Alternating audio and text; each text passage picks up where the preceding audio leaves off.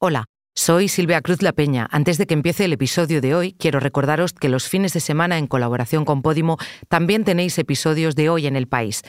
El sábado os ofrecemos un análisis de los tres temas que han marcado la semana y el domingo os ofreceremos un viaje en el tiempo con el que comprobaremos cómo las personas con discapacidad han ganado en derechos y atenciones, pero también en dignidad gracias a las palabras. Sí, digan. Hola, Nadal. Sí. Soy Belén Remacha, soy periodista de la sección de audio aquí en Madrid.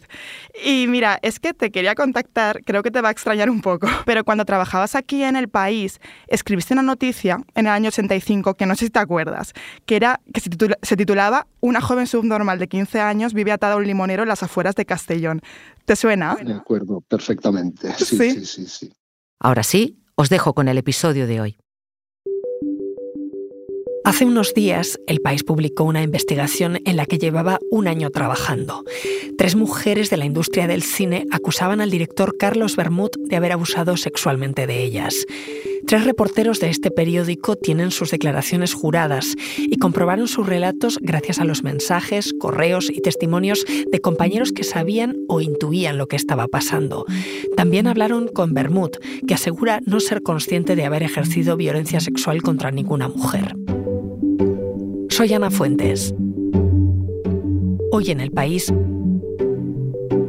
Carlos Bermud. Así se rompió el silencio de los abusos en el cine.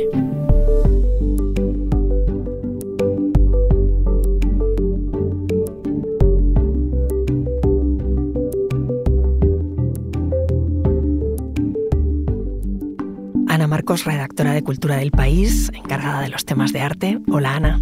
Hola. Elena Reina, redactora de la sección de comunidades. ¿Qué tal? Hola. Y Gregorio Belinchón, redactor de la sección de cultura, experto en cine. Hola Gregorio. Hola Ana. Los tres firmasteis una investigación que se publicó hace unos días en el periódico y que se titulaba Tres mujeres acusan al director de cine Carlos Bermud de violencia sexual. Esa misma noche, María Guerra, la presidenta de la Asociación de Informadores Cinematográficos de España, decía esto en los premios Feroz. Hoy precisamente los compañeros del país han sacado otro tema, otro caso de violencia sexual en la industria del cine y os felicitamos, os felicitamos porque es súper importante, la verdad. Os pregunto, ¿que la investigación se publicase el mismo día? ¿Fue casualidad? ¿Cuánto tiempo llevabais siguiendo este tema, Ana? Sí, fue una casualidad. Eh, es verdad que nosotros empezamos casi aproximadamente un año y que esta investigación surgió de un incidente, de una agresión que ocurrió en Los Feroz. Da la sensación de que se ha cerrado el círculo y mm, la realidad, que supongo que ahora comentaremos, es que hay más casualidades que, que planes muy cerrados y muy concretos en una investigación de este tipo.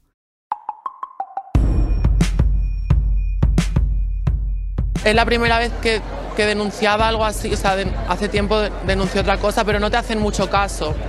Entonces pienso que hay que animarse a ponerlo en manos de, de la justicia y a que la gente pues no tenga miedo, a- porque no es normal que tú tengas que aguantar ciertas cosas, ¿no?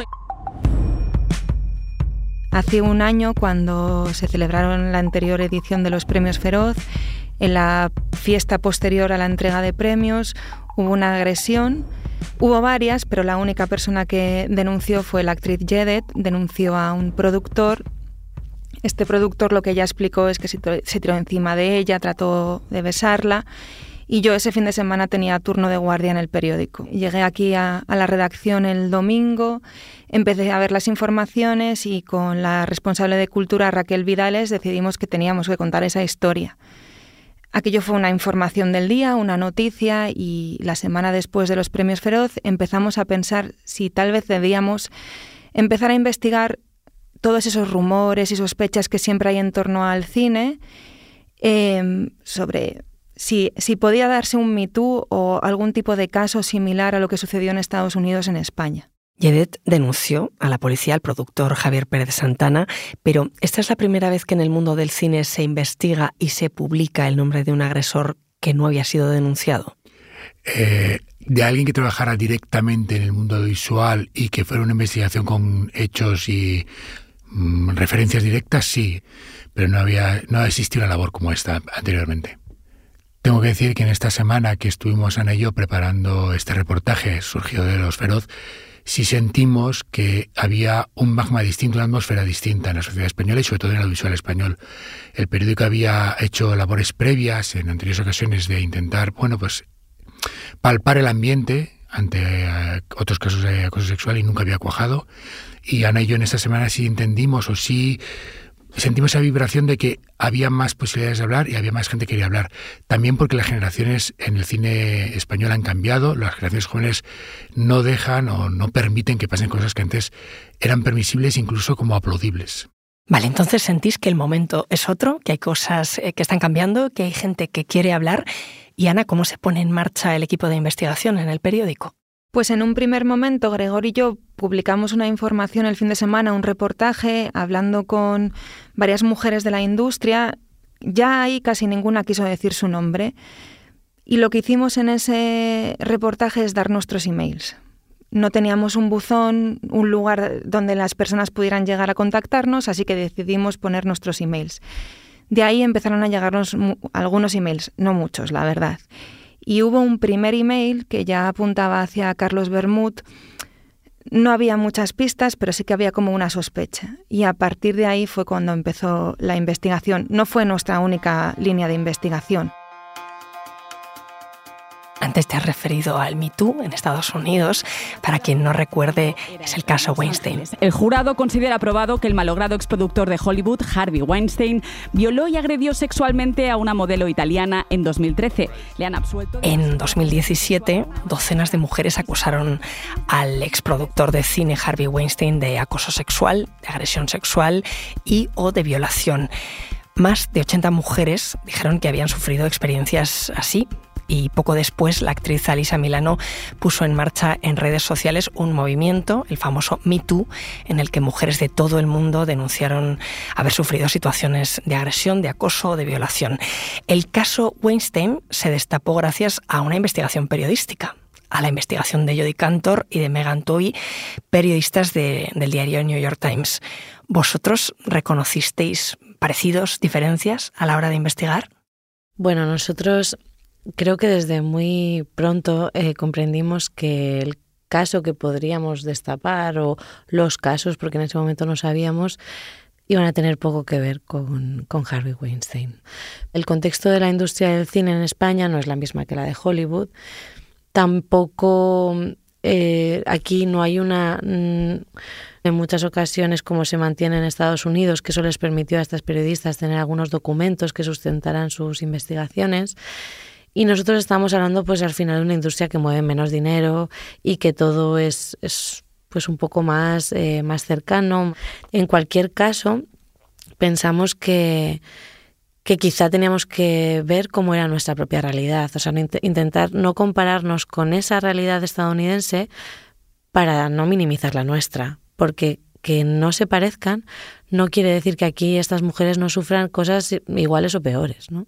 Solo que las dinámicas de abuso de poder puede que sean un poco distintas. Es solo como las, las diferencias que encontramos. De hecho, el caso este sobre Carlos Bermud eh, no es Weinstein, no es un productor súper poderoso, pero a la vez eh, eso nos decía cómo alguien que no es tan poderoso podía presuntamente eh, abusar de su poder para de su pequeño poder o el poder de, en su parcela que tuviera para poder mm, sacar ventaja sobre estas mujeres, ¿no? Habladme de los tres casos que contáis en esta investigación. El primero de los testimonios que recogemos es el de una trabajadora del sector cultural que nos narró un episodio de, de, una agresión. Ella lo que nos relató fue una noche de fiesta con amigos, amigos entre los que estaba Carlos Bermud y otras personas del cine y del entorno de su trabajo. Durante esa noche ella lo que nos contó fue que pues, estuvieron ligando, estuvieron de fiesta y ella le invitó a su casa. Eh, cuando nos relata que llegan al portal, que hay un beso que para ella considera que es dulce, que le está gustando, y la diferencia cuando ya entran en su casa y él se tira sobre ella, empiezan a forcejear, él la bloquea, ella trata de oponerse, o sea, ella sí que ejerce una posición física con patadas, nos, describe, incluso se lo llega a decir, ya desesperada le dice, por favor, ponte un preservativo, él no lo hace. Cuando nos estaba relatando esta, este episodio tan, tan duro, ella llega a decir, no fui consciente de lo que me pasaba, sabía que algo grave me había pasado, hablé con unas amigas, amigas con las que nosotras luego también hablamos, y, es, es muy sintomático en los tres casos ver cómo describen lo mismo. Yo no sé si mi caso es, yo no sé si lo que me ha sucedido se puede considerar una agresión. Cuando pasan los meses de la investigación, hablamos más veces con ellas, empiezan a ser conscientes de que habían vivido una agresión, pero fue con el paso del tiempo.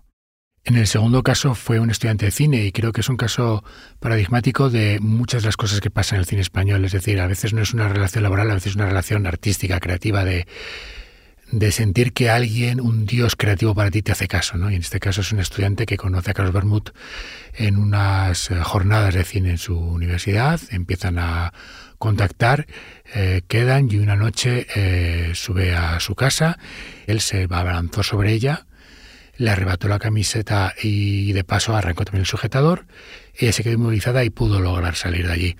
Y a nosotros nos parecía muy relevante porque este estudiante significa mucho de cómo físicamente él buscaba gente de un fenotipo similar, es decir, gente manipulable en lo psicológico y desde luego físicamente gente a la que él pudiera balanzarse sobre, sobre ella. Y a lo que algunos hombres pensarán que es un detalle menor arrancar un sujetador a una mujer y que no pasa nada más, sí pasa, no es, no es no pasará nada más o es un detalle menor, no, no, es una agresión sexual. Elena, ¿y el tercer caso?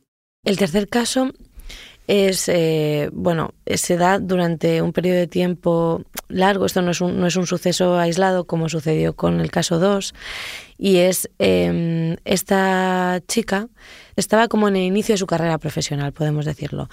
Eh, lo conoce en una noche, se acuestan y después empieza una relación profesional.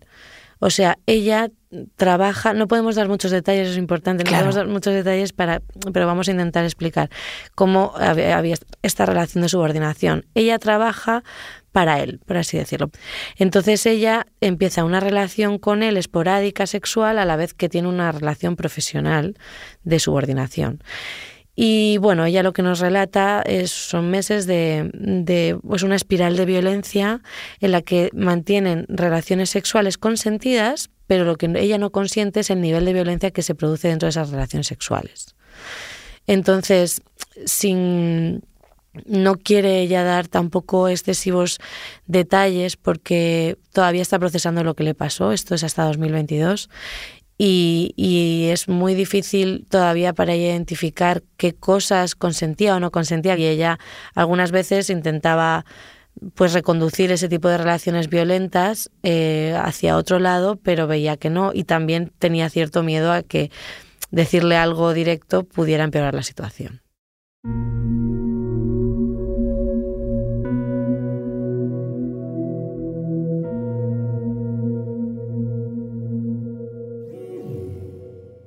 Todo esto que me estáis contando mm, abre un debate sobre el consentimiento.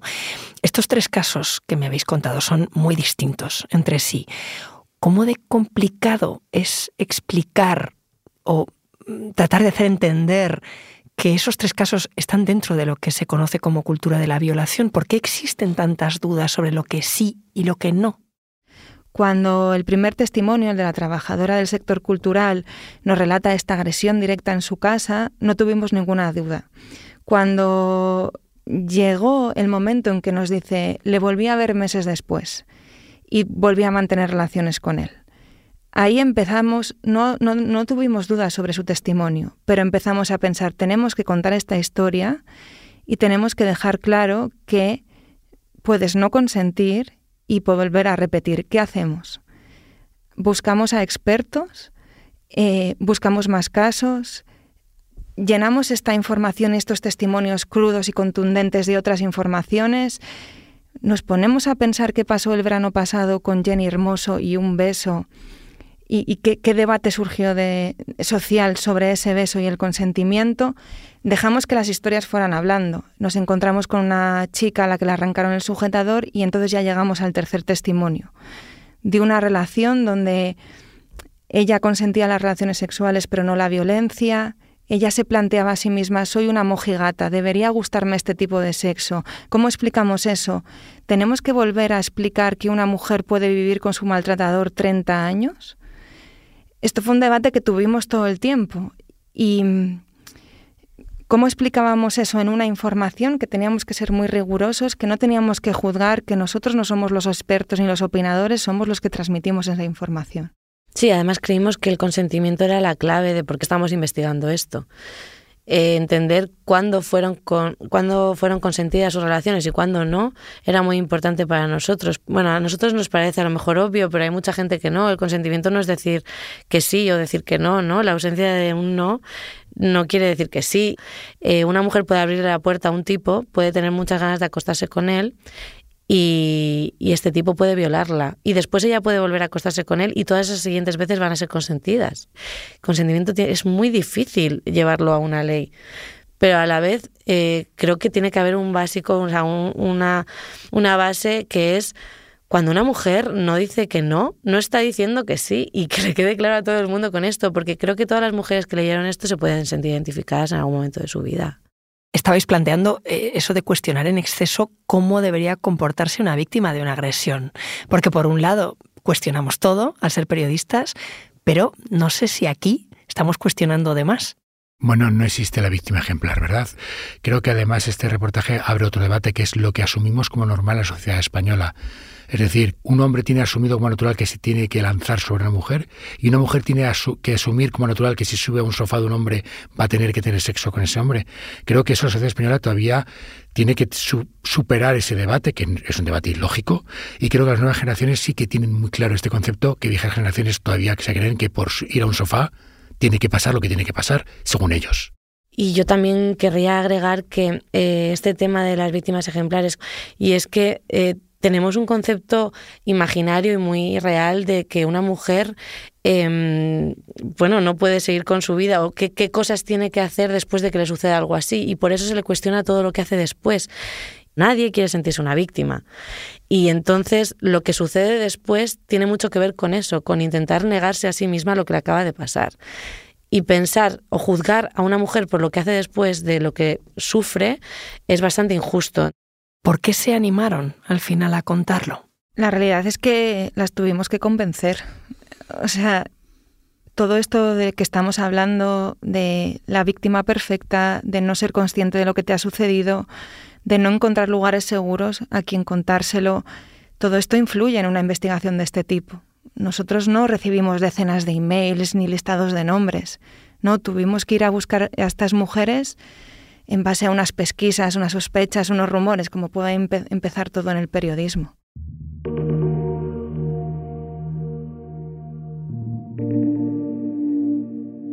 Dadme un momento, enseguida me contáis.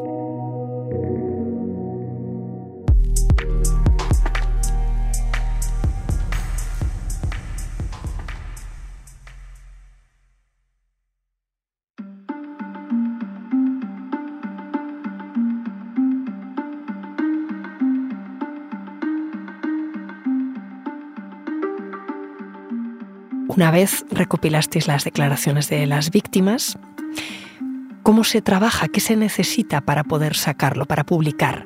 Bueno, pues a la vez que teníamos las declaraciones de las víctimas, teníamos que ir viendo, aparte de su relato, qué cosas del relato podíamos comprobar. O bien con mensajes de WhatsApp con amigas esa noche, con amigas o amigos o novios después, o emails o fotos que a lo mejor demostraran que habían estado en el sitio que contaban. El objetivo era que cada una de esas líneas se pudiera sostener con algo. Y después eh, fue muy importante ver cuánta gente alrededor de esto, de gente de la industria me refiero, sabía de, de, esto, o bien porque tenían rumores, o bien porque al menos 17 de las 31 personas que consultamos conocían directamente uno de los casos. Las personas eh, relataron que o bien no pudieron hacer nada o animaron a la víctima a denunciar o bien no se acuerdan porque callaron. Nadie quería dar su nombre en un caso tan delicado. Para nosotros era fundamental respaldar esta, este anonimato con eh, unas declaraciones juradas de las víctimas. ¿Qué es una declaración jurada? La declaración jurada nace de un problema y es que solo el 8% de las agresiones sexuales se denuncian en España. Hay un 92% que no se denuncian. Hace unos días en, X un jurista contaba que una cosa es la presunción de inocencia, que nace eh, del lado judicial, pero otra cosa es la, la necesidad de que las víctimas de cualquier delito, de que haya sufrido agresión, tengan su capacidad para hacer una denuncia social. Y esta denuncia social se hace a través de los medios de comunicación, por ejemplo. La declaración jurada es una declaración en primera persona de las víctimas contando pormenorizadamente su caso, firmadas y con su DNI. Es una declaración ante la que, con la que el periódico se protege de posibles futuras demandas contra el honor o injurias a nosotros tres y al periódico como subsidiario. ¿Se han usado en otras ocasiones las declaraciones juradas aquí en el periódico? Sí, una parte de nuestro trabajo también ha sido consultar con nuestros compañeros que ya estaban haciendo este tipo de investigaciones, como Íñigo Domínguez, que lidera toda la investigación de la pederastia en la Iglesia, y es uno de los recursos que él ha utilizado en algunos casos que, que ha contado y que nos estuvo explicando.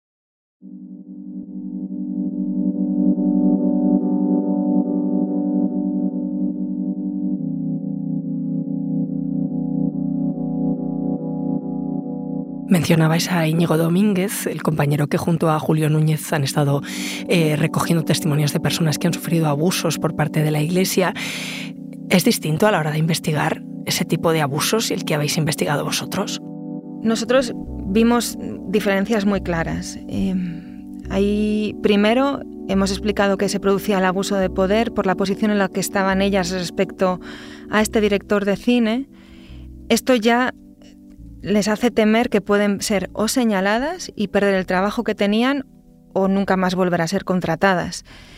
En otros casos de investigaciones que se han hecho en este periódico, los agresores o estaban muertos o ya no ejercían poder sobre estas personas.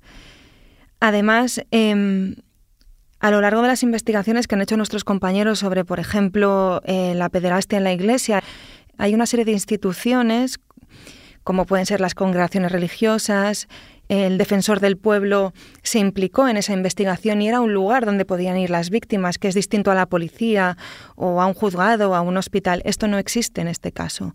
Estas mujeres, ¿dónde podían ir a denunciar? ¿Podían hablar con sus jefes, de los que dependía conseguir o no un proyecto cinematográfico? ¿Podían ir a asociaciones de mujeres en el cine? Una de ellas fue, le ofrecieron las vías, pero no se sintió muy cómoda porque no quería seguir denunciando, temía miedo de ser señalada por ese lado. ¿Se ha dudado más de ellas que de otras víctimas? Yo creo que sí, que siempre se duda más de una mujer que de un hombre. En todo caso, también tiene que ver incluso con cómo hicimos la investigación. Eh, es tan difícil que confíen y que la gente las crea que en el caso de Íñigo, en algunos casos nos contó que eh, llegaba un, abusado por un sacerdote y le daba el listado de compañeros de clase a los que podía llamar y poder tirar del hilo. En este caso no había esos hilos, no había esos compañeros de clase o equipos de baloncesto o de gimnasia, se me está ocurriendo por los deportes, y ellas mismas habían eh, escondido cualquier tipo de rastro de que nos permitiera a nosotros seguir este, este hilo. Y creo que esto nace de, volvemos a esto, a la culpa y a que la gente las crea. Y creo que es importante agregar que entre ellas tres no se conocían, porque hay mucha gente que puede pensar que llegaron las tres juntas de la mano a buscar a los periodistas. Primero, como Ana comentó, no fue así, fue un proceso de hablar con ellas y luego es que ellas no se conocían y de hecho no se conocen todavía entre ellas.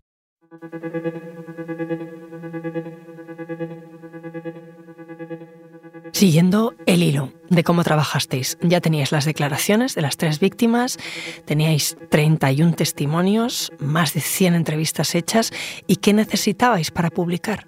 Necesitábamos hablar con él, darle la palabra a él, respondiendo a, a, las acusaciones sin darle muchos detalles, porque también hemos tenido muy claro en este año de investigación que teníamos que protegerlas.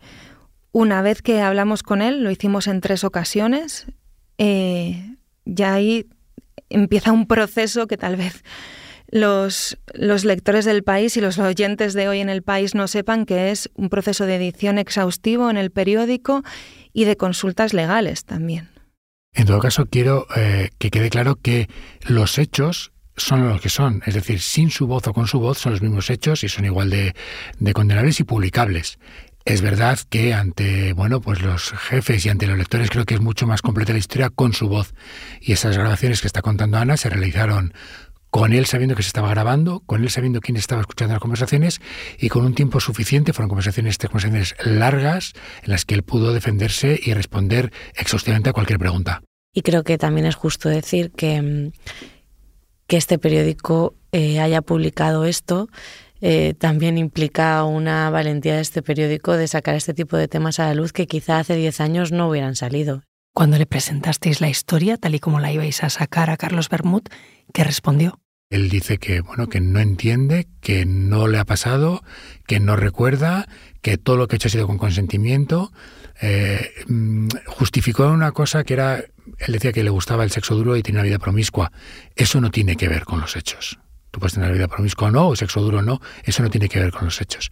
Creo que tuvo tiempo y además incluso después de aquella conversación le dijimos que seguían abiertos nuestros teléfonos para que nos llamara y pudiera puntualizar todo lo que él quisiera.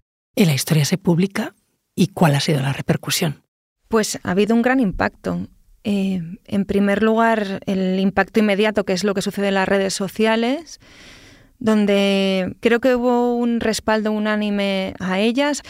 Esa misma noche del viernes se celebran los premios Feroz y mm, ahí sí que percibimos una diferencia. Recuerdo perfectamente la respuesta de Inés Hernández cuando le preguntamos por esto, que dijo, me han preguntado desde Lola hasta Europa Press o El País. Es decir, esta ya es una conversación transversal que tiene mucho que ver con el consentimiento. Quienes pasaron por allí respondieron o no, algunos no quisieron, eso es cierto. La diferencia llegó en la gala. En la gala hemos escuchado las palabras de María Guerra, que es la presidenta de la Asociación de Periodistas que organizan estos premios. Ella sí mencionó esta investigación, sí quiso abrir un debate sobre la violencia sexual en el cine, las violencias contra las mujeres.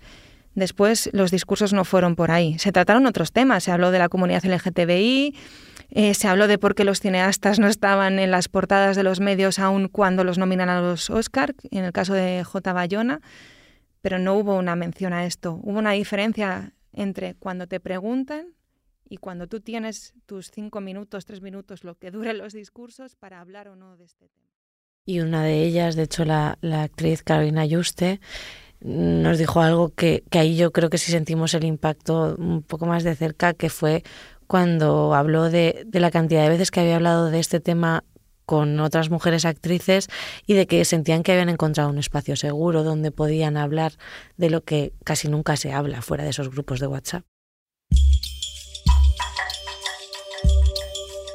Y sobre todo también plantearse por qué eh, todavía las mujeres que han sido víctimas o personas que han sido víctimas de violencias, su única salida es acudir a los medios. Esto es porque la industria nos está haciendo cargo desde dentro y se toleran todavía estas actitudes y la única forma es hacerlo público, ¿no? Entonces, claramente hay, mucho trabajo de fondo que hacer y no es un caso aislado. Esto decía la directora de cine Elena Martín Jimeno en la alfombra precisamente de Los Feroz que hay mucho trabajo que hacer y que esto no es un caso aislado. Vosotros habéis abierto una investigación, entiendo que seguís trabajando. Seguimos, seguimos. Seguimos en ello, no podemos decir mucho más. Pueden contar con nosotras, sí, con nosotros. Pues Elena, Gregorio, Ana, muchas gracias. Gracias, a, ti, Ana. A ti.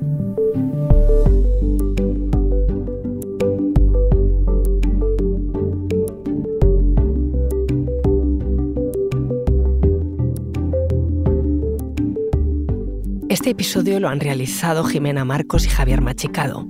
El diseño de sonido es de Nicolás Chabertidis, la edición es de Ana Rivera y la dirección de Silvia Cruz La Peña. Yo soy Ana Fuentes y esto ha sido Hoy en el País. Mañana volvemos con más historias. Gracias por escuchar.